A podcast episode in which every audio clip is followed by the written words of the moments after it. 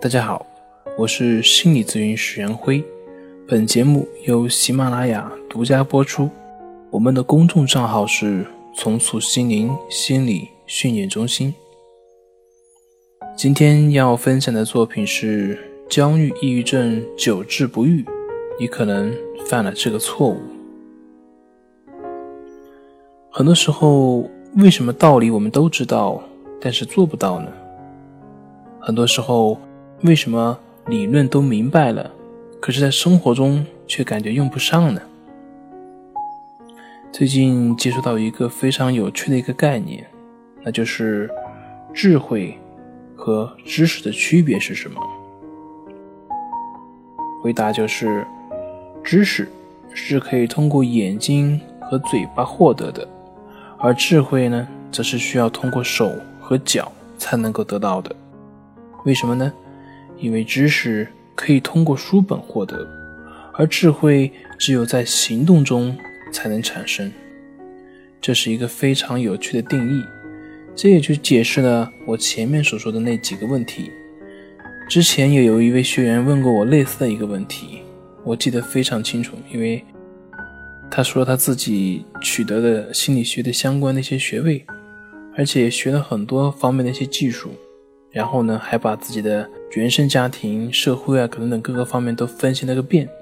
可是呢，他问为什么自己的那些焦虑的症状没有改变，反而感觉那段时间越来越重了呢？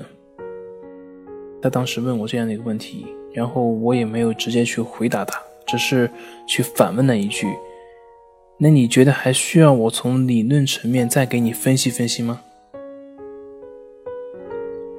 是的，书中得来终觉浅，觉知此事要躬行。相反，过多的理论认识反而会成为我们的阻碍。一方面呢，可能会给你造成一种错觉，感觉自己知道了这么多，那么由此而停止探索的步伐。那么另外一方面呢，通过理论的认知，产生了一些目标和预期，而目标和预期呢？除了给我们紧张和挫败感之外，很难能够真正的去帮助到我们。所以我们在帮助学员调整的过程当中，往往不会有过多的一些理论上的探究。你该了解多少，取决于你的练习的进度。只有理论和实践相结合、相互补充，那么理论才能够真正发挥它的作用。道德经上说：“为学日益，为道日损，损之又损，以至于无为。”为道日损呢，在这里应用的话，就是说，通过不断的练习、不断的实践，来减少自己的认知偏差，减少自己的执着，最后成为自己的东西。其实这个问题，并不仅仅是我们很多学员存在的。在生活中，我们的很多人也会犯同样的一些错误。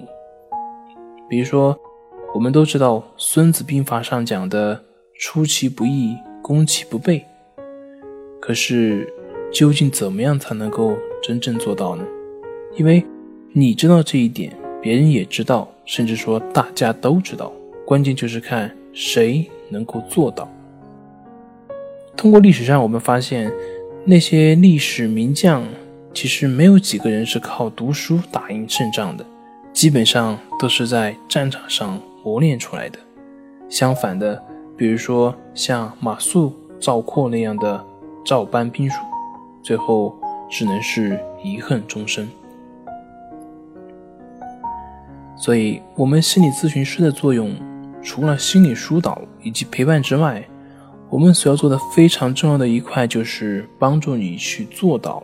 而不是只是知道，唯有做到才是你自己的，也唯有做到才能够真正的让你走出抑郁、焦虑的阴霾。好了，今天就分享到这里，咱们下回再见。